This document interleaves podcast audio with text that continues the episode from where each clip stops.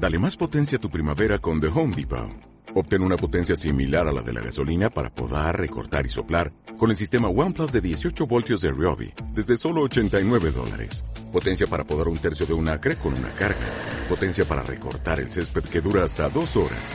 Y fuerza de soplado de 110 millas por hora. Todo con una batería intercambiable. Llévate el sistema inalámbrico OnePlus de 18 voltios de Ryobi. Solo en The Home Depot. Haces más. Logras más. That time right in front of the Hawk bench. Young leans in. Rose quickly ahead to Barrett. One man to beat. Goes up and throws it down. RJ Barrett with authority and the game is tied. Muy buenas a todos y a todas y bienvenidos una semana más a un nuevo episodio de, de Zona Knicks. Eh, semana eh, de sensaciones extrañas. Eh, yo creo que estamos todos igual, dolidos un poco por, por dos derrotas que, que se producen. Pero antes de, de hablar largo y tendido de, esas dos eh, derrotas en particular, pero bueno, todo lo que ha sido la semana del, equipo, vamos con, las presentaciones, con, los de siempre. Eh, desde Vigo, ya que podéis seguir en arroba Clínica Laspas, tenemos a Iván. Eh, ¿Qué tal la semana? ¿Qué tal las eh, Navidades? Nochebuena, ¿cómo, ¿cómo fue todo? Bueno, aquí estamos, una semanita más para, para hablar de los Knicks. En lo personal, bien. Y en lo deportivo con los Knicks, pues bueno, semana durilla, pero bueno, semana de, de NBA, que un día estás arriba y otro día estás abajo. Así que vamos a hablar un poquito de ello. Y luego desde Madrid, al que podéis seguir en Twitter en arroba agus91 Gómez, eh, tenemos a Agus. ¿Qué tal, Agus?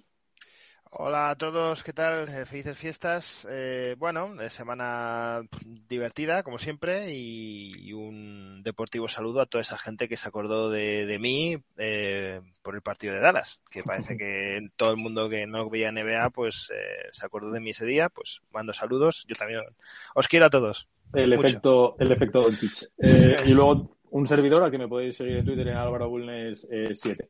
Eh, antes de nada, hablar de un poco la actualidad. Eh, parece ser que la recuperación de Obitopi va, va viento en popa. Lo que pasa es que va más lenta de lo que se esperaba y se espera que eso, que todavía tarde unas, unas semanas en, recuperarse. Eh, otra de las noticias fue en ese partido de Dallas eh, la lesión de RJ Barrett, eh, un corte en, una de las manos, en uno de los dedos, del que luego hablaremos un poco y el repaso de eh, derrota 118 a 117 en casa eh, contra los Bulls la madrugada del viernes al sábado. Eh, partido que ya empezó la semana poniéndome de mala hostia, me imagino que vosotros también. Luego jugamos el día de, Navidad, buen horario, domingo a las seis y media contra los Sixers, donde perdimos 119 a 112. Y luego el tercer partido, el que jugamos eh, en la madrugada del martes al, miércoles, eh, en casa de los Maps, que perdimos en la prórroga 126 a, a 121. Comentarme un poco qué os ha parecido la semana. Bueno, semana, semana dura, semana complicada porque al final, incluso incluyendo el partido de Toronto de la semana pasada, el último, son cuatro partidos que vas ganando cómodo, que vas ganando por dos cifras en finales de partido y que al final se te van. Eh, doloroso sobre todo el partido de, de, Chicago, en el que arruinas eh, una noche de 44-7-4 de Barrett.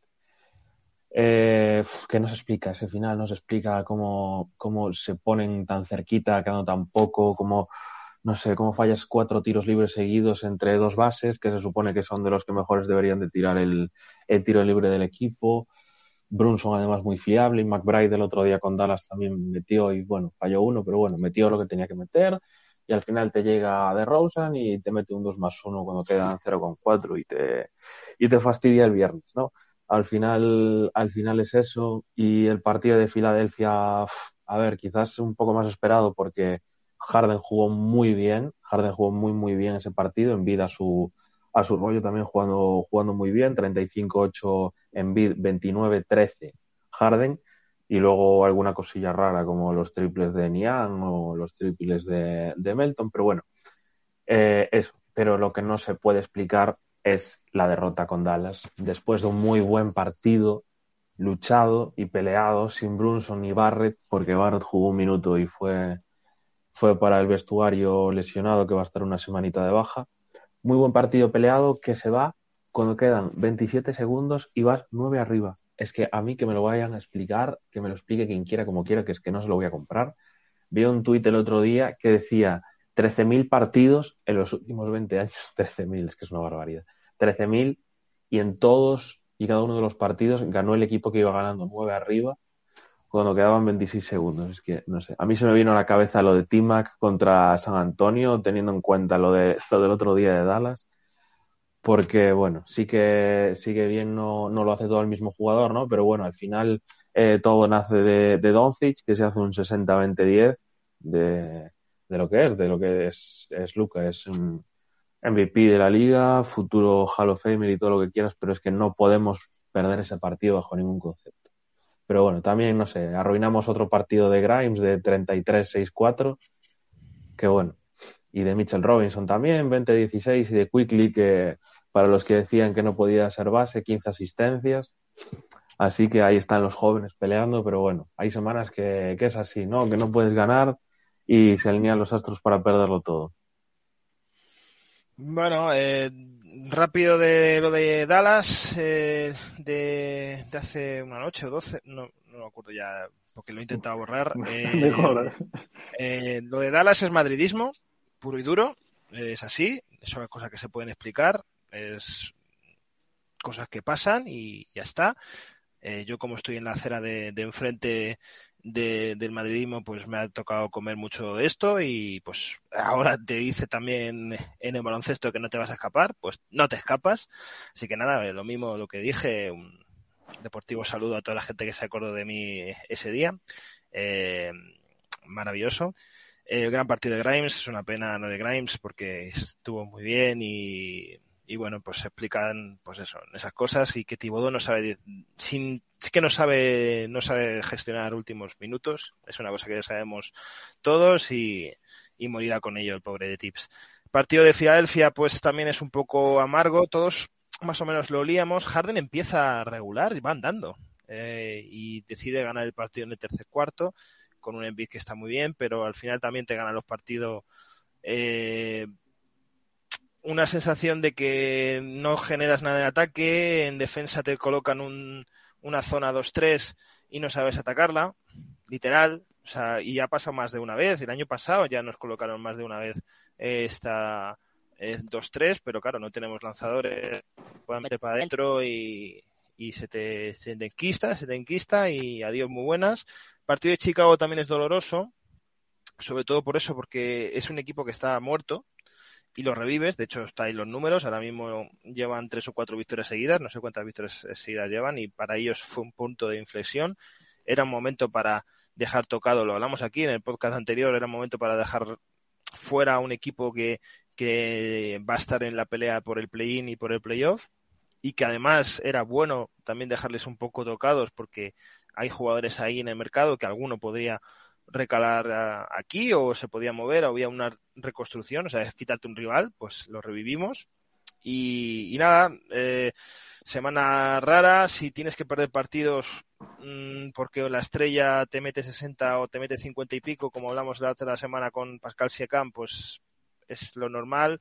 Te fastidia un poco que personajes raros como Milton te metan no sé cuántos triples, 8 de 8, eh, o Nian, eh, que el tipo pues a lo mejor no juega ni el Panathinaikos, que voy a hacerme socio del Panathinaikos, pues tanto decirlo, eh, pues te fastidian mucho, pero bueno, es lo que hay. Y lo que estábamos comentando antes de, de, de, antena, pues yo creo que esta semana la NBA te da un mensaje de decir que sí, que sí, que está muy bien, mola mucho competir con los jóvenes, eh, pero que al final lo que manda es lo que manda. Y necesitas estrellas, el partido de Chicago te lo gana de Rosen y te lo gana también Lavin, el partido de Filadelfia te lo gana Harden y te lo gana Embiid, y el partido de Dallas te lo gana, te lo gana Doncic. Y tú puedes estar muy mal, pero si tienes un tío que es MVP o que va a ser MVP o que está en All-Star, pues se te tapa. Y aquí no hay, no hay All-Star, no hay MVP, y, no se te tapa. Y vamos a ver qué futuro hay, que es lo que yo tengo el pesimismo, no de pesimismo de, de, lo que hay ahora, que se está compitiendo con lo que hay, pero sí que pesimismo de los movimientos que todavía no hay y que no sé a qué van, porque viendo los rumores que también luego comentaremos, no sé qué palo vamos. Sí, porque yo, creo que, estaréis de acuerdo. El, el común denominador de, estas cuatro derrotas seguidas es hemos abandonado un poco lo que viene siendo el apartado defensivo, porque los marcadores eh, se van a más de 105 puntos eh, los cuatro partidos.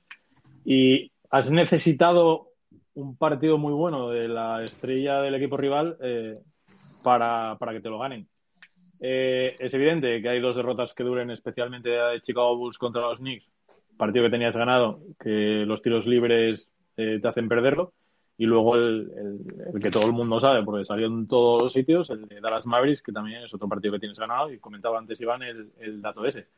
Eh, pero yo quiero ser positivo y optimista pese a las derrotas, porque al final eh, competir, compiten, eh, se dejan el alma, llegan a los minutos finales de partido con la posibilidad de ganar los partidos y estás compitiendo sobre todo, que es algo importante y que veníamos pidiendo desde la temporada pasada, competir y dar minutos a, los chavales y es lo que también comentaba Iván. Has tenido varias actuaciones de tus jugadores jóvenes muy buenas que si igual no se le va a dar el bombo es porque perdiste el partido, pero 44 puntos de Barrett contra los Bulls, 15 asistencias y bueno, el partido del otro día de los Mavericks, 15 asistencias eh, de Quickly, 20-16 de Robinson, 33.7 triples de, Grimes. Eh, estamos viendo a un buen Randall está manteniendo la, forma, entonces yo quiero ser positivo por eso, porque, joder, eh, la idea es que estos crezcan, igual es parte del aprendizaje, no sé qué pensáis, igual es parte del aprendizaje de un equipo medianamente joven, de, oye, partidos que vas a ganar, pierdes, eh, venga, te vamos a dar la hostia, tienes que levantarte de aquí, y otros partidos que igual están de la otra, o sea, caen de la otra moneda, nos caen a favor. Yo os quiero lanzar varias preguntas, eh, a ver qué me contestáis. Eh, ¿Influye, creéis que influye eh, en esta racha de perder partidos muy ajustados al final los minutos eh, que están recibiendo los titulares eh, partido tras partido? Puede ser, sobre todo yo te diría que en el partido de, de Dallas, que al final sí que se les veía cansadetes y tal, y a ver, al final es que con la prórroga, ya te digo, Quickly se va a los 51 minutos, Randall 45, Mitchell Robinson 36, que para ser él ya está bien, Grimes y McBride 48 y 46 respectivamente. Y claro, si juegas ese tipo de partidos cada dos días, porque estás teniendo partidos ajustados, partidos que se van al último minuto y sobre todo porque Tibodó no quiere cambiar la rotación y estamos jugando con 7, 8, 9 tíos en la rotación, pues al final yo creo que sí que puede influir, quizás un poquito menos en el partido de, de Filadelfia. Bueno, también se nota, pero un poco antes, porque el último cuarto que hacemos el día de Navidad es un desastre, que hacemos 16 puntos en total y lo maquillamos al final, o sea, imagínate los primeros 8, 9 minutos, que al final es donde se nos va el partido, pero bueno, yo creo que, que sí, que puede influir, entonces yo creo que lo de la, al final es lo que llevamos hablando dos, tres semanas ya, ¿no? Con lo de Tipsy y la rotación, que parece que no modifica, pues hombre, también tiene estos efectos secundarios que al final estamos cansadetes y hay que tener en cuenta que estamos cansados y eso que somos una de las plantillas más jóvenes de la NBA, ¿eh? Que la rotación el jugador más veterano es Randall con 28 y fuera de ahí ya se va Brunson con 26 que ni juega el otro día. O sea, estamos eh, muertos en finales de partido con equipos como Dallas que hay que apretarles porque tampoco tienen mucha cosa más allá de, de Doncic con chavales de 22, 23, 24 años. Yo más que tema ese, que la gasolina obviamente eh, cuenta bastante, en el partido de Chicago se vio que llegamos un poquito tal y, como comenta Iván lo de lo de Dallas aunque también yo creo que lo de Dallas eh, sabíamos todos que se perdía la prórroga porque el efecto psicológico de enfrentarte a una prórroga de un lado a otro es totalmente distinto. Sí, pero aparte, aparte de lo que comentas del efecto psicológico, eh, hay un dato que vi esta, esta semana y es que eh, entre el último cuarto y la prórroga, de los 60 puntos, 21 eh, mete, mete, Doncic en, en, lo que son 17 minutos.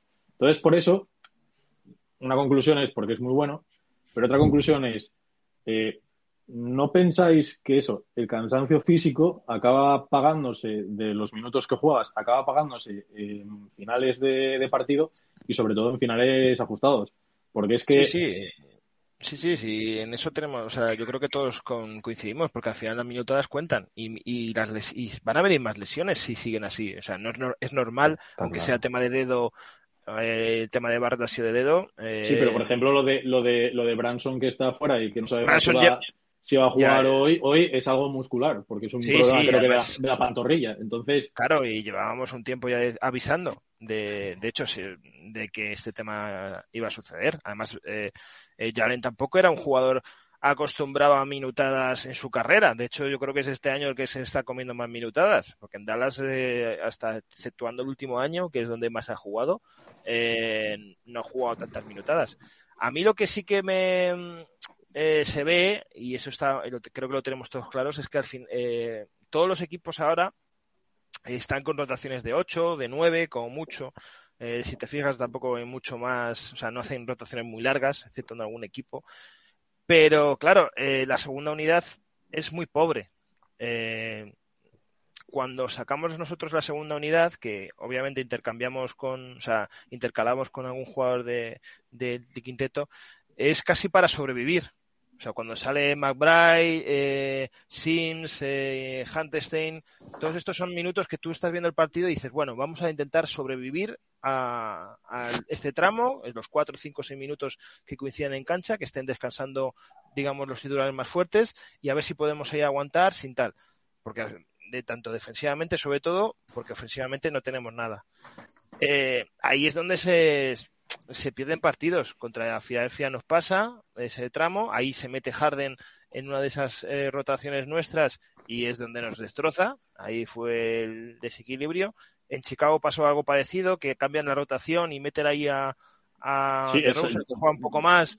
Y... aparte, aparte de eso, creo que en el, en el partido del tercer partido de Chicago, ahí Billy Donovan sí que lee muy bien el partido, rectifica con respecto a los dos anteriores y nos contrarresta ese Hartenstein Sims con muchos minutos de Vucevic y, y, Dramon. Y entonces ahí ya ese efecto, ese efecto, que es lo que comentabas, de que también hay que hablar de ese Hartenstein Sims, no se, no se notó para nada y es cuando sufrimos.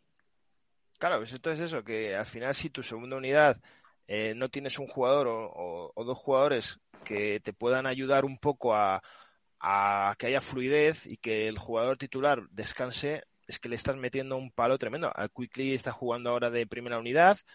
Eh, bueno, está jugando primera y segunda unidad, porque claro, lo juega casi todo. Eh, lo que ha dicho antes Iván. Eh, es que claro, yo no me fijé, pues estás viendo el partido y te, te, olvidas, hasta terminas el final del partido y ves el boss score y ves que cincuenta y pico minutos. dices, joder, es que, a ver, a estas alturas, porque antes la NBA de hace unos años, pues sí, es más duro y todo eso, y, había minutadas, pero no a esta velocidad, que ahora en esta o sea, en, esta NBA actual, y más un tío como Quickly, que juega de otra velocidad, joder, 51 minutos en cancha, bajando y subiendo y metiendo intensidad, es tela. Entonces, a mí lo que me causa es eso de que ahora, como dijo Iván, o, bueno, Álvaro, no sé, uno de los dos dijisteis el tema de este de Barrett, que seguramente esta semana va a estar fuera. Bueno. Eh, Brunson, en teoría, mm, todos pensamos que va a forzar, porque claro, no te quedan jugadores.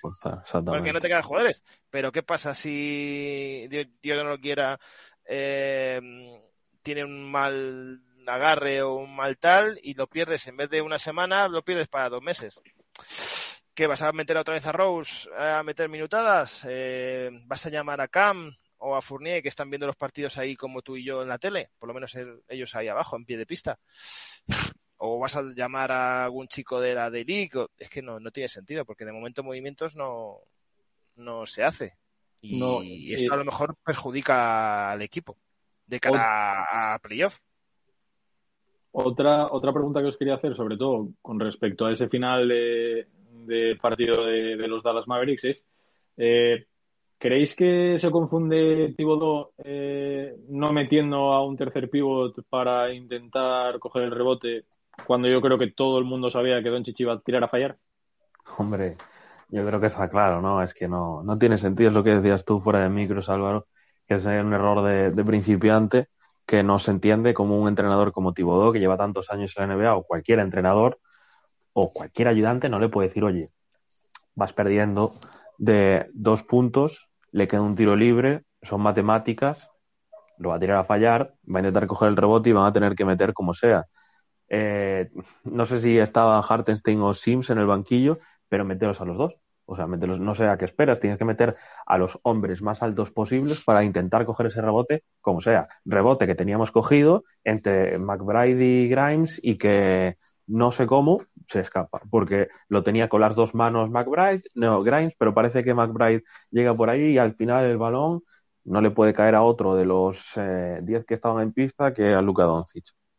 Pero bueno, es lo que es lo que hay, es lo que hay, es un partido que no tiene sentido ninguno, sobre todo el final. Y, es lo que hay. Pero bueno, Tibodó la verdad es que tiene que cambiar porque es que nos están matando a los jugadores, ¿eh? porque yo estoy de acuerdo con lo que dice Agus, de que yo creo que Brunson va a forzar estos días que jugamos hoy y en fin de año a la una de la mañana hora española para ver después de, de los cohetes y de los fuegos y todo eso. Y, y, es que Brunson, no nos olvidemos que hace dos semanas estaba con la bota, ¿eh? Brunson estaba, estaba con la bota porque pensábamos que igual estaba un poquito más, más de tiempo fuera. Entonces, eh, pues es que te puedes meter en un problema gordo como, como no le dejas recuperar bien. Yo creo que el partido de Dallas sí que forzar era tontería, porque al final es un partido perdible, pero es que visto lo visto y visto lo apretado que está el, el este, que estás a dos, tres partidos de quedarte fuera de play-in, cuando esta semana la pasaste tranquilamente de, de, sexto y mirando hacia arriba, no te puedes permitir perder contra, contra tres de los peores cuatro equipos de la NBA como tenemos ahora en, en San Antonio, Houston y tal. Entonces, pues, pues a ver qué hace Tips, a ver qué se inventa. No, pero eh, es que... ¿Qué, qué piensas? ¿Qué, qué, piensas, ¿Qué piensas al respecto de si debería haber metido un pivot o, o crees que tomó la decisión correcta? No, no, sí, a ver, eh, pero tips y cualquiera de, de los Porque, 50 asistentes que hay, ¿eh? Además, además, que, claro, claro. Además creo que, que, hace, hace una cosa inteligente que es ganando de tres y faltando tan pocos segundos, haces la falta para que si te tienen que anotar, que te anotan eh, de dos y no y no y no te metan un triple y te fuercen la prórroga. Entonces, por un lado sí que hace algo inteligente, pero para mí sí que pienso que hay un pivot siempre que siempre tiene que estar. Eh, saca a los hombres grandes y, oye, si con los hombres grandes no te no coges el rebote y te hacen eso, pues les aplaudes. Yo creo que falta de respeto de decir, bueno, si la va a fallar, pero bueno, no pasa nada. Eh, cogemos el rebote, esto está terminado. Y no, no, te, no terminas hasta que hasta que se termina y punto, no hay más. Que estas cosas pasan y las hemos visto, aunque diga la gente que juego es que esto no lo he visto en mi vida, estas cosas han pasado y pasarán mucho en la NBA y hasta, bueno, en la NBA y en cualquier partido de baloncesto. Y lo de Jalen que hemos comentado antes es que para el calendario sería maravilloso que estos tres partidos eh, descansara. Bueno, tres, cuatro partidos. Que no volviera hasta casi después de Reyes. Pero claro, ahora el problema que tienes es que sin, sin Barrett, que en teoría, como hemos dicho, eso esa semana va a estar fuera, eh, y si ponemos una hipótesis de que no contamos con, con Brunson, es que me diréis, eh, ¿quién juega? ¿Archidiácono? Eh, antes, claro, eh, antes, antes de hablar de, de un poco cómo, cómo quedan las, las, rotaciones, cuando hablemos un poco más de, de la lesión de Barrett, eh, quería comentar un dato eh, para que veáis que dentro de semana mala y semana de tres derrotas, dos de ellas dolorosas, hay que ser positivos.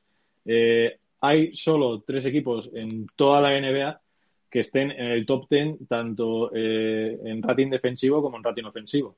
Uno de ellos es Boston Celtics, otro de ellos es New Orleans Pelicans y el tercero somos nosotros.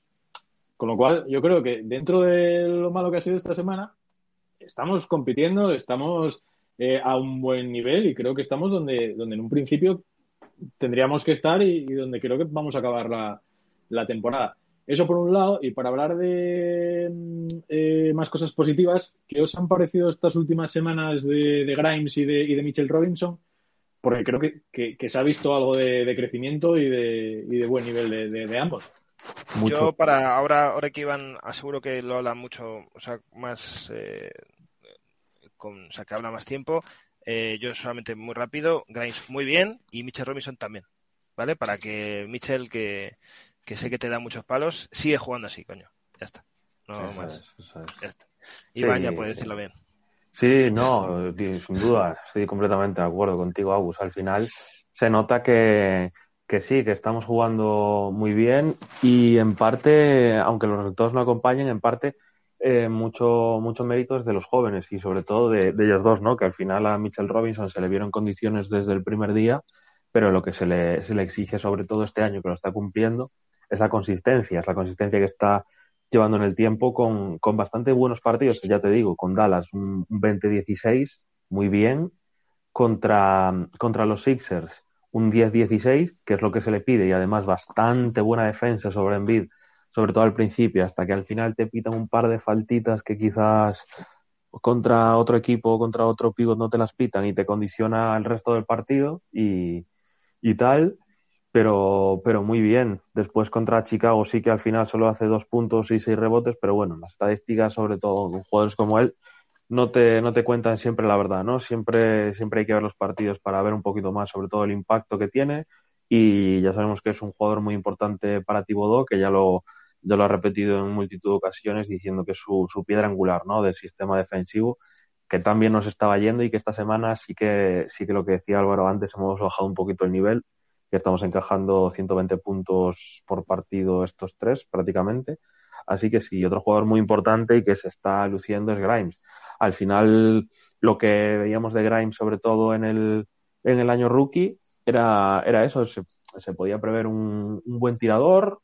Me acuerdo que tuvo un partido contra Milwaukee, eso, en su año rookie que enchufó un montón y generó bastantes expectativas a partir de ahí. Luego sí que es verdad que un par de lesiones le terminan apartando de, de rotación y tal, y este año también le cuesta unos partidetes entrar, pero al final es que es una gozada, es una gozada verle verle a este nivel y es un jugador muy, mucho más completo de lo que piensa la gente. Ya se vio en Summer League, que sí, al final es Summer League no puede sacar muchas conclusiones, pero hombre, eh, yo contra Dallas, sobre todo sin Barrett, le veo un, unas asistencias y un nivel de organización, sobre todo el primer paso que tiene, que a mí me parece, me parece muy bueno, muy veloz y que deja atrás a su marca siempre y al final tener esos recursos nunca, nunca están de más. Y parece que se está, que se está destapando, ¿no? Y bueno, ya por, por tirarnos un poquito más el triple y por soñar, esperemos no que pasando los partidos y quizás las temporadas, decir, qué bien hicimos, ¿eh? qué bien hicimos en no traspasar por Donovan Mitchell, que ahora tenemos a Grimes. Que ojalá, ¿eh? pero bueno, ya lo veo un poco más complicado, pero bueno, siguiendo la progresión que tiene, además que llevamos un par de semanitas hablándolo también por aquí, eso, que siga como está y parece que, que no para. Yo, yo tengo ganas de verle sobre todo esta semana contra, contra equipos como Houston y, y San Antonio, que seguro que te permiten un poquito más en ataque y sobre todo va a tener más, más tiros y más balón con, con Barrett fuera. Eh, también quería centrarme un poco en, en la semana de, de Tom Thibodeau porque justo después de las derrotas contra los 76ers eh, y contra los Mavericks, eh, han salido jugadores del, del otro equipo, eh, Mian en, en, Sixers y Doncic en, en, Mavericks, a meter un palito a, a Tom Thibodeau, uno porque el, de los Sixers decía que desde high school, desde la escuela, eh, no veía una defensa como la que plantearon los, los, los Knicks en ese, en ese partido. Y luego otro Doncic, eh, tras el partido de ayer, venía a decir que eh, todo el mundo conocía cuáles eran los gustos de, de Doncic, que era el pick and roll, eh, y que todas las Mavericks sabía cómo iban a defenderle los, los Knicks, que no utilizan eh, dos contra dos, eh, no utilizan eh, blitz, no utilizan nada, simplemente defensa de uno contra uno. Y la verdad es que se puso las, las botas en el juego de, de pick and roll. Entonces quería preguntaros para vosotros cómo ha ido la, la semana o estos en esta racha de cuatro, cuatro derrotas, Tom Thibodeau. Pues hombre, yo eh, creo que bastante impacto bastante negativo. Ya solo por lo de lo que veníamos hablando un poquito ahora, simplemente por acortar la rotación y por hacer que los jóvenes jueguen tanto que al final se está viendo un par de, de lesiones ahí y no llevamos ni, ni media temporada pues, eh, pues eso, y luego sí, ya sabemos que Tibo es un entrenador muy rígido, que el plan que tiene, el plan que ejecuta, no, no tiene modificaciones. Y al final es, eh, es que da, da hasta rabia, ¿no? No, no sé, verlo desde casa y decir, hombre, quizás podrías cambiar esto o esto otro, y, ver que seguimos siempre igual, ¿no? Que al final que te salga Doncic y te haga 60-20-10, es Doncic. Y al final veía, veía un hilo en Twitter estos días de, de entrenadores de la NBA a los que les preguntaban cómo, cómo defender a Doncic, ¿no? Cómo, qué, qué, ¿Cuál es tu plan? ¿Qué prevés para, para el partido? Y los entrenadores estaban, decían que estaban desesperados, que no puedes hacer nada. Y, y hombre, sí que al final no puedes hacer nada, pero seguro que intentaron más cosas de lo que hicieron los Knicks, que al final dejar el pick and roll a Doncic, no hacerle ningún dos contra uno y, prácticamente ver cómo te ganaba el partido él solo y se lo masticaba y no, no hacer nada. Y después, quizás lo que me da un poquito más de rabia es eh, que después del partido de Navidad te salga George Niang, después de hacerse sus triples, a decir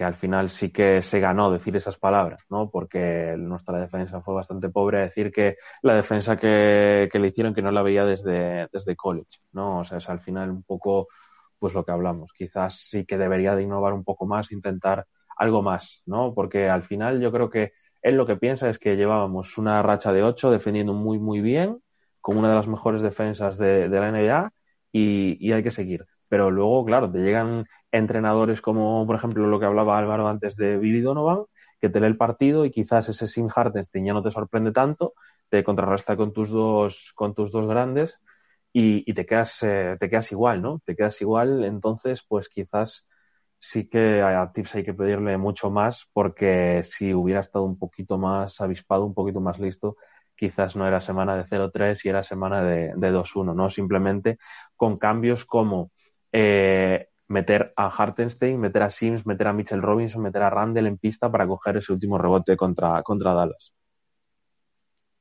No, y lo peor es que es estar de acuerdo con, con Niang y con Doncic y con y con todas las personas que hablen sobre Tibodó. Eh, además, esto es muy viejo, ¿eh? porque ya cuando estaba en Chicago, a Tibodó le daban hasta en el carnet eh, y a veces con, con razón. O sea, de hecho, cuando firma por los Knicks, nadie fuera, o sea, gente del entorno de, de, la NBA no entiende este tipo de movimiento porque pensaban que era un entrenador de, de otra escuela y que ahora mismo la NBA iba por otro sentido y, y, que ya estaba anticuado todo lo que viene siendo el sistema de Tibodó. Mm, Tibodó les contestó, pues no, con, con esa buena temporada eh, que le mete al equipo en playoffs siendo cuartos. Y bueno, pues ahí está intentando navegar todavía en, en lo que yo pienso que va a ser su último contrato con, con equipo de NBA, pase lo que pase. ¿no? Eh, no creo que después de los Knicks trabaje nada como primer entrenador en la NBA, al menos.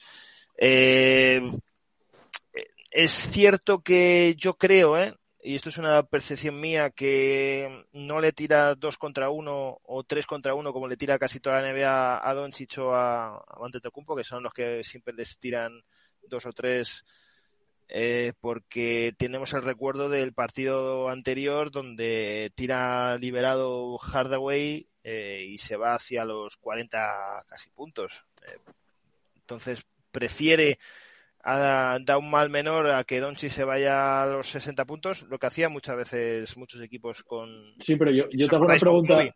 Yo te hago una, sí, pero yo te hago una pregunta al respecto. Eh, para ti, eh, ¿qué es mejor? ¿Que te lo gane el mejor del equipo rival o que te lo ganen eh, los actores secundarios del equipo rival? Porque... A mí siempre es mejor que, que, me lo gane un tío que le pagan por ello. Pero, no sé si me explico. Te, expli te, expli te, explicas, te, explicas, pero eh, ¿con qué tienes más posibilidades de ganar? ¿Con que te lo ganen eh, los actores secundarios o con que te lo gane Doncic? Mira, este es un punto de vista y un debate que tiene mucha gente, ¿eh? Eh, yo esto también lo he hablado con, mucha gente, sobre todo en la época de, de Kobe, yo que soy más viejo, eh, mucha, cuando estaba Kobe solo en los Lakers, antes incluso de la época de que llegara Pau, eh, que él se iba, pues ya sabéis, a monstruosos, se iba a los 60, 70, incluso a los 80 que le metió a, a los Raptors, que también recordamos todos, de en plan de, bueno, nosotros asumimos, o sea, somos un equipo que asumimos de que eh, tienen una superestrella que se va a ir a los 40, 40, 50. Lo que tienes que controlar es que no haya actores secundarios que te rompan el partido o que te lo jodan, porque sabes que vas, si es súper talentoso es casi imposible de parar. Entonces, tú puedes asumir eh, el rol de que me van a meter 50 este tío y que tengo que parar a los demás, porque los demás tienen talento, y más ahora en la NBA que cualquier chaval te mete triples si está liberado, eh, como pasa muchas veces aquí en los Knicks, desgraciadamente, o eh, intentas parar al jugador estrella que meta 20 puntos, porque al final, aunque tú le pares, sabemos todos que un jugador superestrella se va a los 20, aunque esté con 50 defensores, porque al final son tiros libres, eh, bueno, hay muchos recursos, ¿no? Y que luego pues te gane el partido el actor secundario, Bob. Entonces, mm, no sé según cómo se mire. Ah, yo siempre estaría, si fuese entrenador, intentaría cerrarle un poquito el grifo al superestrella y sobre todo que no me la liara los demás, sabiendo que el superestrella me va a meter 30 puntos porque, porque es así, porque, porque bueno. O sea, y por eso le pagan también. Es, es, es complicada la, la, pregunta porque yo creo que puedes dar, puedes dar argumentos para cualquiera de las dos. Si veis, los dos partidos son diferentes, ¿eh? El partido de Dallas, o sea, los dos partidos que hemos jugado con Dallas son totalmente distintos. Doncic en el partido primero sufre mucho. Le tiran a, Barrett, le tiran a, Grimes, eh, le tiran dos contra uno contra ellos. Quickly también se tira con él. Y si veis el partido este del último, es verdad que a lo mejor, porque íbamos ganando con, con digamos, con solvencia, sobre todo en el tercer cuarto y en el cuarto cuarto, el, el pick and roll es de si antes hablamos de Euroliga, pues no, es de, de Lebor, bueno, que, le, que leches, en la, la Lebor eh, no hay ningún picarro bueno, o sea, siempre hay eh, dificultades para hacerlo limpio, o sea, hmm.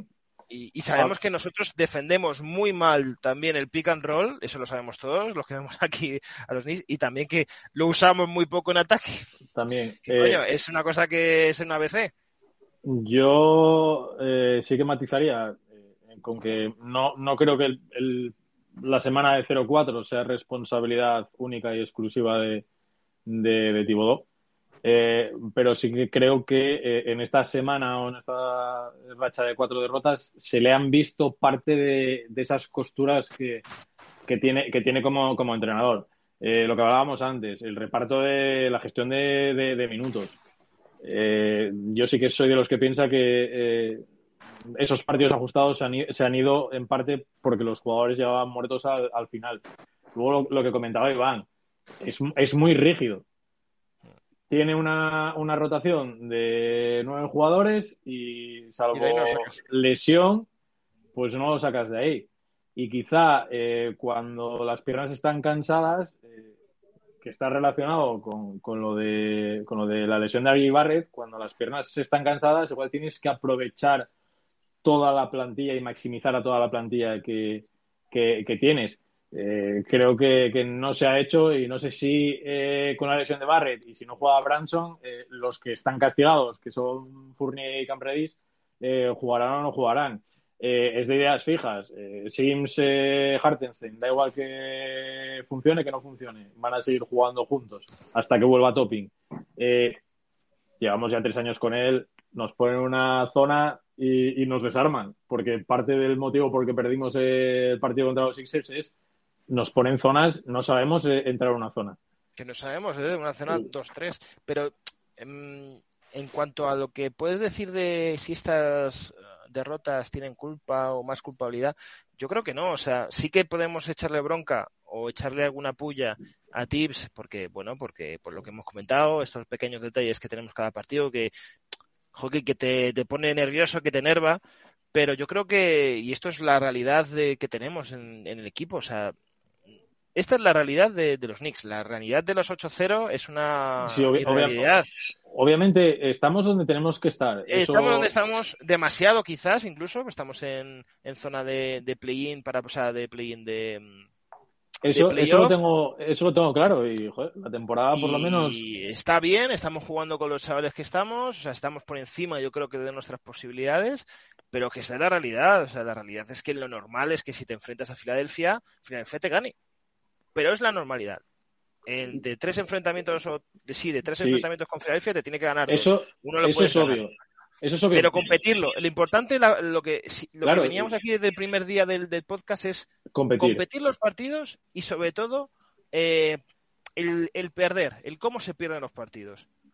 Eh, eso, eso estamos. Contra, mm, contra Chicago y dices, bueno, eh, vale, sí, ha habido, te jode, te fastidia, sí, tal, pero bueno, vale, sí. O el partido de, de, Toronto, que ya lo hablamos, de que, bueno, sí, es que, joder, ha estado súper bien Pascal Siakam, eh, lo metía todo, o sea, vale, perfecto te fastidia obviamente perder lo de Dallas, pero es que lo de Dallas yo no lo comento ni en la zona Nick, porque es una cosa especial, eh, que esto pues pasa ahí y ya está, lo podía pasar a cualquiera, pero nos ha tocado a nosotros. Lo que sí fastidia es palmar partidos que lo que hemos hablado pues eh, hace unas semanas, cuando fue lo de Nets o, lo de otras cosas. A lo que te voy es que yo sí que pienso que esas eh, costuras que se le ven en ciertos momentos de ciertos partidos te hace pues perder más, eh, sí, perder más. Eso, eso, sí que, eso sí que es lo que pienso. Eh, no considero que sea el culpable de, estas cuatro derrotas. Es algo que puede, que puede pasar y que la situación del equipo es buena y estamos en una posición buena y parte es eh, pues por, el entrenador. Pero sí que creo que es eso, o sea. es que en esta, en esta rotación, en esta rotación de chavales jóvenes tiene que estar jugando Cam. Es así. y además ahora con lesiones. O, incluso, y ahora con lesiones, Fournier. Claro, que es, que es lo que Así, a lo mejor, joder, tienes un partido Fournier de, yo qué sé, porque el chico, joder, Fournier es, jugador de baloncesto. O sea, claro. metido palos. Son jugadores que, llevan varios años en, el NBA. Claro, y que puede tener su partido de 20 puntos tranquilamente, porque puede tenerlo. Que es lo que... a lo mejor ese le metes ahí y juega contra, pues ahora contra San Antonio, eh, que es un partido así más, digamos, asequible, cuidado, ¿eh? porque todo es, eh, es mirarlo, pero eh, Fournier sale, mete 20 puntitos y oye, pues eh, Utah le da por llamar, o quien sea. Pero claro, si tienes a Fournier apartado ahí, que está viendo el partido como nosotros, pues que es, es, un poco, muy cerrada. Es un poco lo que, lo que, lo que viene de... Ahora, ahora, está Barrett eh, lesionado, una semana fuera. No sabemos si, si Branson vuelve o no. Eh, igual, también con un, cuatro derrotas seguidas, es el momento de, de probar cosas nuevas y decir, oye, pues voy a sacar a Sims de rotación, voy a jugar con Redis de, cuatro y vamos a mirar a ver si Fournier desde el banquillo, pues oye, sus 10-12 puntos me los puedo aportar, que con la segunda unidad de puntos vamos justos. Entonces, claro, ¿qué vamos a hacer ahora con, la lesión de, de, Barrett y si no vuelve Branson? Porque es, que me, da, me da más, o sea, yo pienso que tiene más opciones, insisto, aunque parece coña, tiene más opciones Archidiácono y el chiquito este con nombre increíble, el Maikauluk. Mijailuk. Mijailuk, eh, un abrazo a él, eh, que a veces salía, el otro día metió un triple eh, cuando, wow, está bien el chaval, pero que tiene más opciones estos dos, que, que a mí Archidiácono me cae muy bien desde su época de, de, Chicago, porque yo lo tenía en el 2K de hace 50 años y me hacía gracia, es un tío que juega bien, pero vamos, que tiene más opciones ellos dos que, que Fournier, que Cam, o incluso que llamen a algún jugador de la D-League, como he dicho antes, o que con, eh, o alguno de estos contratos de 10 días, o sea, que tienen más opciones que eso. Y que anoche eh, jugó Rose eh, casi 12 minutos, como hace tiempo que no jugaba. O sea, es que al final yo hay una cosa que, que hablando un poquito también de lo de Tibodó y lo de Redis, que no me gusta nada de, de Tips, y es que em, salía hoy una, un artículo, una entrevista, no sé si de Bondi o, algún eh, periodista del estilo, que le decían a Redis, eh, ¿has hablado ya contigo Do? ¿Sabes ya lo que tienes que hacer para volver a la rotación? Y la respuesta de Redis es, eh, probablemente sepas tú más que yo. No sé nada, 100% no sé nada. Entonces ahí vemos un poco también las costuras de Tibodó, ¿no? Que al final tienes un, jugador joven por el que das una primera ronda el año pasado, que el pobre hombre no tiene, después de jugar bastante bien, eh, la verdad, es la opinión que tengo yo, de jugar bastante bien lo que jugó este año, que no, no, sabe, no sabe lo que tiene que hacer para volver a entrar en una rotación en la que están jugando 8 o 9 jugadores y estás con Quickly, que es un tío de segunda unidad, que el otro día te juega 51 minutos de los 53 posibles. Sí, pero yo creo que aquí también tiene que entrar eh, eh, la front office, deportiva, claro, obviamente, para decirle al chico, mira, eh, no estás jugando porque te estamos pensando que, pues mira, no te vamos a dar el contrato que seguramente buscas y vamos a ver opciones y tal. Si dice eso chico, Pero, por Eh, ejemplo- es que ni la front office dice nada y que, hombre, y obviamente Thibodeau, que sí, imagino que tendrá comunicación con Leon Rose y con los demás, pues no ha dicho tampoco nada. Pero, por ejemplo, ahora con, con todas las lesiones que, que estamos teniendo, sobre todo de dos de los tres jugadores más, más importantes de- del equipo, Nari Barrett y, y Branson, eh, ¿entenderíais que no se probase a Fournier o, o a Cam Redis, aunque sea saliendo desde el banquillo? Porque igual el movimiento más lógico si Ari Barrett está fuera es meter a Quickly dentro, pero si Rose sigue a este nivel que ha demostrado los últimos partidos, es que eh, si ya teníamos pocos puntos en el banquillo, eh, sin Quickly todavía es, es- es que- menos. Entonces, o sea, Yo es lo que comentaba antes, yo no, no jugaba, o sea, no sé cómo estará la situación de Brunson, pero yo, o sea, por lo que vimos y porque da la sensación de que se puede romper en cualquier momento, yo es que estos tres partidos, aunque me estuviese jugando los playoffs, que todavía no, porque no me estoy jugando los playoffs, eh, no se los daba, o sea, que descansara, que, se, que estuviera bien, que volviese de tope, que necesitamos un montón, y se está viendo, y, y darle minutos a Cam, a Fournier. Pero no va a pasar. Eh, eso es lo que. Ese es el triste. De que no. Además, estaría bien poder ver en algún quinteto a, Quickly, Cam, eh, Grimes, que pueden coincidir, se pueden coincidir perfectamente en cancha y, y los pones a los tres a funcionar con. Joder, pues un rato con Mitchell Robinson o con, o con Jeremy Sims y tal, o sea, con Jericho Sims y tal, y, y te puede funcionar muy bien el, el quinteto y luego en la segunda unidad como tú dices a meter a Fournier que joder aunque met- juega ocho minutos o diez alguna te va a meter porque tiene puntos el chico defensivamente es lo que tiene pero si tú tienes una, una segunda unidad que has puesto defensiva porque es así eh, cuando sale McBride eh, eh, Isaiah y Jericho Sims estás intentando que no se vaya muchos puntos o sea, defender lo tuyo porque no tienes creación para meter puntos, coño, mete ahí a Fournier. Pero bueno, eh, a lo mejor no sabemos nosotros algo que, que se está cociendo o que llevamos Claro, llevamos que- ya tres o cuatro semanas cociéndose esto que vaya, eh, vaya pedazo de cocido. Sí, se va a acabar, y- se va a acabar. y. Se va y a- quemando. final. hablando, hablando El que se va a de- quemar soy yo, coño. Ese es Hablando- el tema.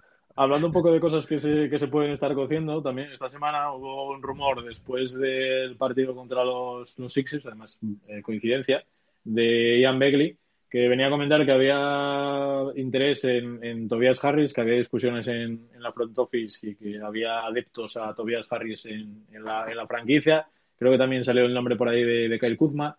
Eh, ¿Qué opináis de, estos nombres? Que, parece que el perfil es un 4 que te puede jugar de, de 3 y que te aporte, te aporte puntos. Esa parece ser que es la, la dirección que, que están tomando. ¿Qué os, qué os parece? Pues a mí Bueno. me huele que topping agua. Eso es lo primero. Puede Porque ser. al final, si estás buscando un 4 o así, es que topping. Eso es lo que pienso. Sí, yo creo que, a ver, al final Kuzma no sé si le queda este año y otro más de contrato. No, no, Kuzma Es, sale, al, sale al es mercado este- Bueno, pues quizás eh, va por ahí también se hablaba de lo de Kuzma se va se hablaba también de los Lakers y tal, qué raro, ¿no? ¿Verdad? Los Knicks y los Sí. Lakers con todos los jugadores que, que pueden seguir al mercado, pero bueno, quizás eh, sí, es un poco igual lo que dice Agus, eh, de que Topping se está alargando un poquito más, que ya pasaron esas primeras tres semanas que decían y parece que no que no va que no va bien la cosa, aunque bueno, igualmente ya quitando eso, tampoco es que sea mucho del gusto de Thibodeau o Topping, entonces pues también pueden ir por ahí por ahí los tiros, pero bueno, lo de Tobias Harris que al final parece que no, pero es estando en un equipo con Harden y con Embiid, Tobias Harris es el jugador que más cobra de los Sixers, que está cobrando 37 millones y medio este año y le queda el año que viene también, o sea, no es expiring como, como Kuzma, le queda este año y el que viene. El que viene a razón de 40 millones de, de dólares, que se dice pronto. Ahí está. Entonces, eh, no sé yo si, si es el movimiento. Está claro que sí, que es un buen jugador, que tampoco yo quiero hacer experimentos, ¿eh? Si viene Tobias Harris de jugar con él de tres ni, ni cosas raras. Yo es que Pero, eh, uf, estoy, no con- estoy contigo. Eh, son buenos jugadores y obviamente si vienen van, van a aportar. Eh, hay dos cosas que, que no entiendo. La primera es, son, son, por mucho que te puedan jugar minutos aislados de tres, eh, las últimas temporadas de lo que te juegan es, es de 4. Kuzma es 4 y Tobias Harris, y Tobias no juega de Harris 3 desde de- que estaba en... En los backs. Y, En los backs. y- igual Y ya bueno. hablamos de eso eh, 10 años. Sí, pues Eh, más o Una menos. cosa, noticia de, de última hora. Eh, Steve Popper dice eh, que Jalen Brunson va a ser game time decision para hoy, así que pues lo que estábamos un creo, que, poquito yo creo que va a jugar.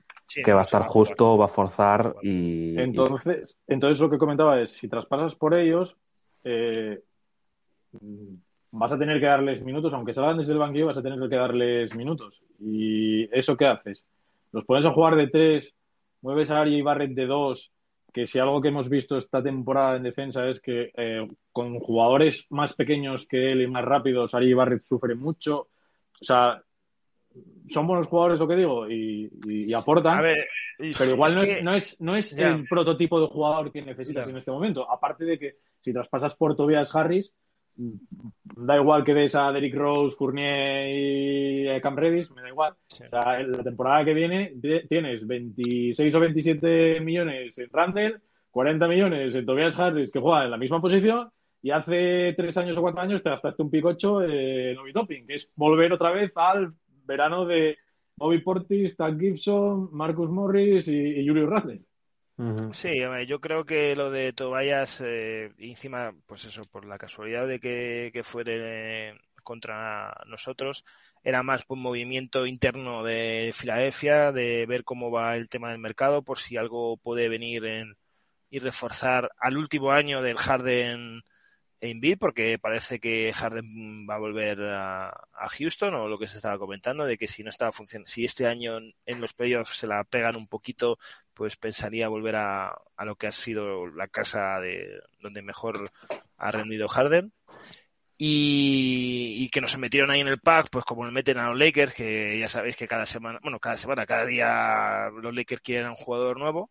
Sí me cuadra más el tema de Kuzma, pero por el tema de que mm, en las, o sea, tenemos que hacer algo con el tema 4-5 del banquillo, eh, porque Jericho Sims y Isaiah pues se le está viendo las, costuras. Eh, es un chico que, que no me cae mal y que no juega mal al baloncesto, ni mucho menos, pero se le ven las costuras si no tiene un jugador al lado quizás pues más determinante o con más puntos, como le pasaba cuando estaba con Obi Toppin.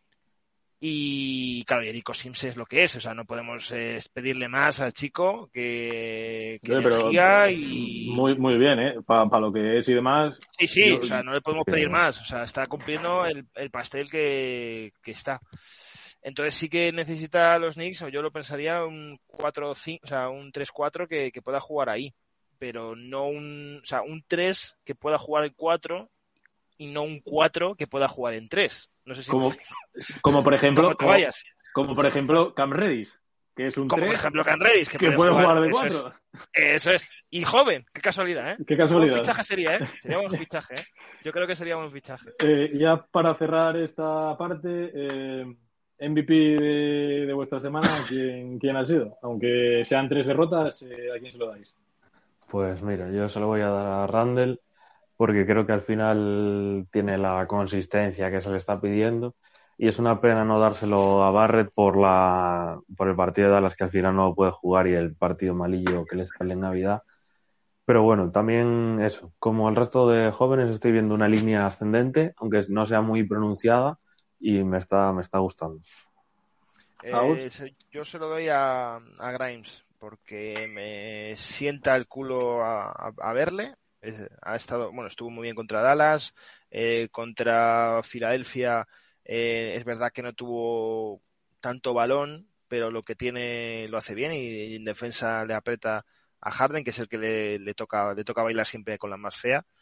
Eh, luego también el partido contra Chicago eh, no está mal dentro de lo que cabe, aunque no está al nivel que está con Dallas.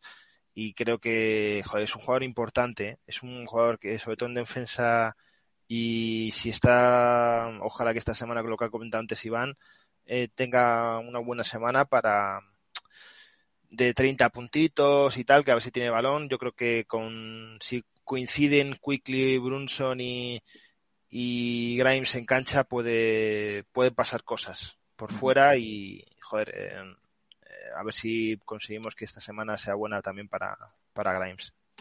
Sí, yo eh, voy con Iván y, semana se lo he dado ya esta semana a Julio Randall. Eh, y ojalá hemos hablado poco, ¿eh? Hemos hablado muy poco. O sea, bueno, no, no hemos hablado casi nada de, de, de, Randall, ¿eh? Pero está, está muy ¿eh? a muy buen nivel. Por eso, por eso hablaba al principio hay que venir con el positivismo arriba. Joder, las cosas.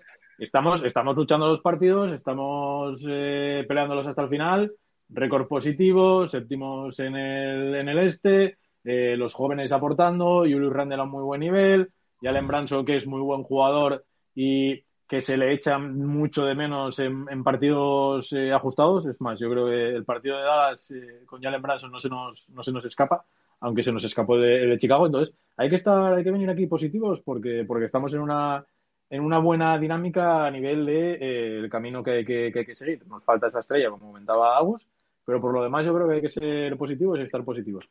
Eh, semana de cuatro partidos. Eh, comenzamos hoy eh, dos en el, en el oeste y luego volvemos a casa. madrugada hoy a mañana a las 2 de la mañana en casa de San Antonio, Knicks Spurs. Luego volvemos a jugar el día de año, año nuevo a la una de la mañana, la madrugada del sábado al domingo, contra los Houston Rockets en casa de los Rockets. Y luego volvemos al Madison. Eh, tenemos dos partidos. Eh, el lunes a una muy buena hora, a las 9 de la noche, eh, contra unos Suns que vienen sin Devin Booker. Y luego la madrugada del miércoles al jueves a la una y media de la mañana volvemos otra vez a jugar contra San Antonio Spurs en casa, en el Madison. pronóstico que me dais esta semana. Venga, vamos a ser positivos. Te voy a decir 3-1 y te voy a decir que perdemos en Año Nuevo, para empezar así bien 2023 contra Houston. Creo que en el Madison últimamente estamos, a pesar de esos resbalones contra Chicago, por lo menos estamos jugando bastante bien. Así que venga, les voy a dar el voto de confianza. Tenemos que ganar hoy por lo civil o por lo criminal para salir de esa rachilla de derrotas y porque va a ser un partido que va a costar más de lo, de lo habitual por el aspecto mental también. Y yo creo que vamos a ganar por el simplemente hecho de que va a forzar el bueno de, de Jalen Brunson. Eh, yo creo que 2-2 ganamos los dos partidos a San Antonio, perdemos contra Houston. Eh, además, un partido que es que se, lo huelo desde aquí. Yo también. Es que, huele, huele de, huele capesta, que empiezan a meter triples eh, desde, desde, bueno, hasta Eric Gordon que diga quiero estar aquí y tal. Y el partido de Fenisan huele también a derrota por eso, el partido a las 9 aquí hora española, allí es temprano. No, yo, es que ningún partido que hemos, jugado temprano lo hemos ganado. Así que, eh, Ricky Morty, aunque no venga Devin Booker, eh, yo qué sé, no meterá puntos. Eh, Cualquiera. Yo qué sé, cualquier chiquito que tenga los Suns por ahí. Sí que sí, 2-2. Yo creo que San Antonio sí que le vamos a ganar. Seguir con el positivismo del principio y eh, voy a decir 4-0, porque al final, eh, ahora mismo, la temporada, la temporada de los Knicks es, una montaña rusa. De ocho seguidas, cuatro derrotas seguidas, pues ahora cuatro victorias, victorias seguidas. O cuatro derrotas seguidas y son ocho. bueno, puede, puede, ser. No, no te voy a decir que no, porque la última vez estuvimos eh, de coña 0-3, 0-3, 0-3 y al final semana de 0-3. Pero, pero hay que ser positivo.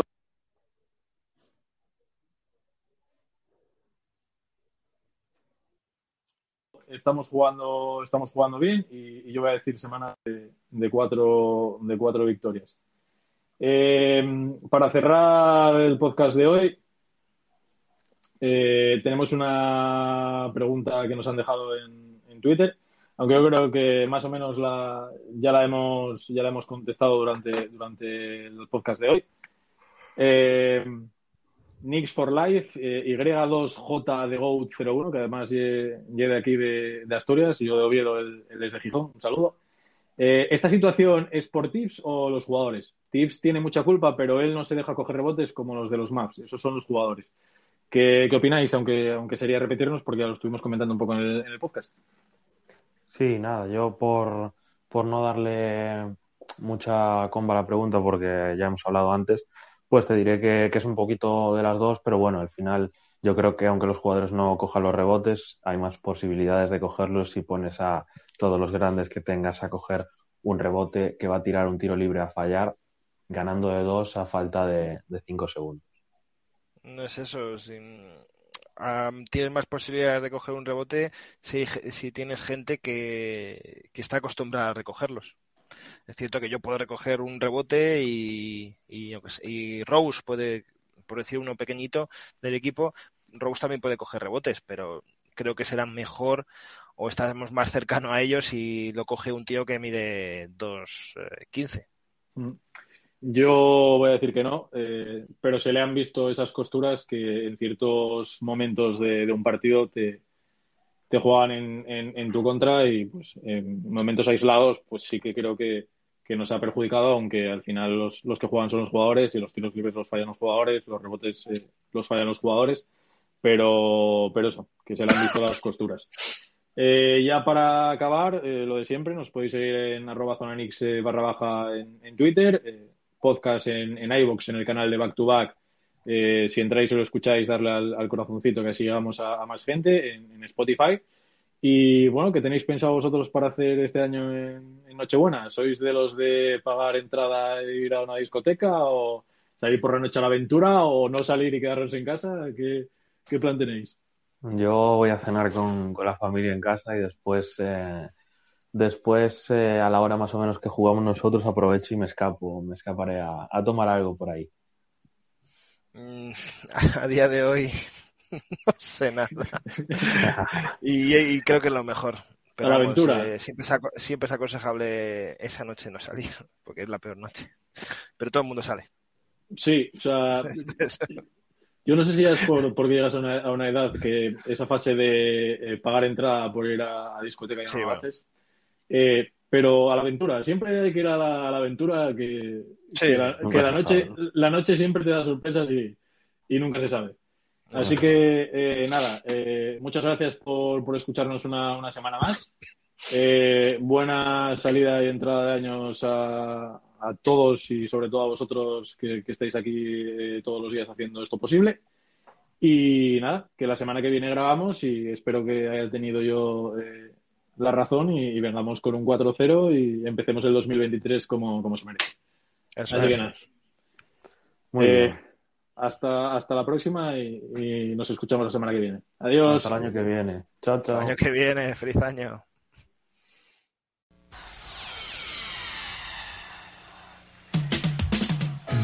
We are the New York Knicks.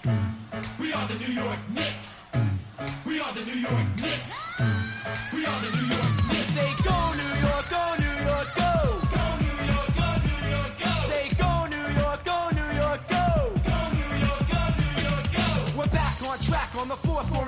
94, and the Knicks are hardcore. And I'll tell you like this, we ain't never looked sharper. With Hubert, Bonner, Gray, and Harper, it's the Knicks, and we're back on pace. Everyone's gearing up for the championship race, and the fans are going crazy, and they're doing it for a reason. Cause 94 is the Knickerbocker season. You better believe the Knicks got all that takes. We're shooting three pointers, and we're running fast breaks, and if your defense makes a mistake, then bam! You ain't dunks in your face. This is a team you don't wanna miss. We are New York. We are the New York